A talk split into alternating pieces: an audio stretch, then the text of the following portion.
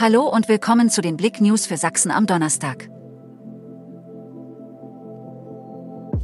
Limbach-Oberfrohna, Michael Kretschmer wird von Freien Sachsen beschimpft.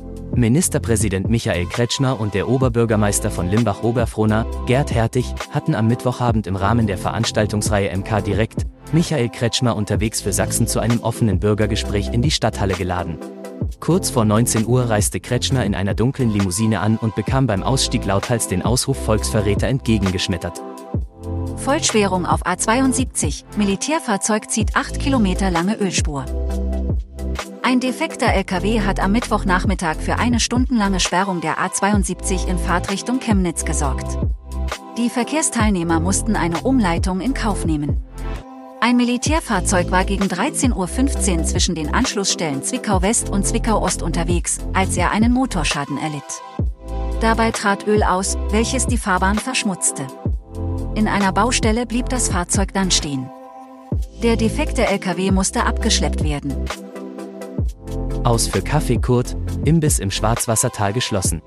Wer im Schwarzwassertal entlang des grünen Graben wanderte, traf auf halber Strecke viele Jahre lang den Kaffee Kurt. Ein kleiner Waldimbiss, bestehend aus drei Holzstangen mit einer Plane darüber, war das Domizil. Kurt heißt mit bürgerlichem Namen Steffen Konkoll und betrieb seit 2008 seinen kleinen Imbiss im Schwarzwassertal. Der Imbiss am grünen Graben zwischen den Marienberger Ortsteilen Kühnheide und Pobershau hat allerdings derzeit geschlossen und wird wohl so schnell auch nicht wieder öffnen. 11 Punkte Engel feiert 100. Geburtstag. Jeder elfte Tag des Monats ist in der grünheinichener Firma Wendt und Kühn ein besonderes Erlebnis. Im Mai ist dabei Musik angesagt, denn am kommenden Donnerstag, den 11. Mai, werden abends die sanften Töne eines Streichinstrumentes für eine schöne Atmosphäre sorgen.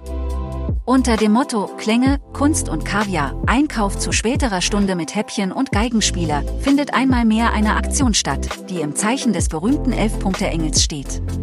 Schließlich feiert das Markenzeichen des Unternehmens in diesem Jahr seinen 100. Geburtstag.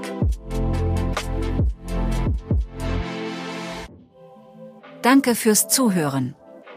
Mehr Themen auf blick.de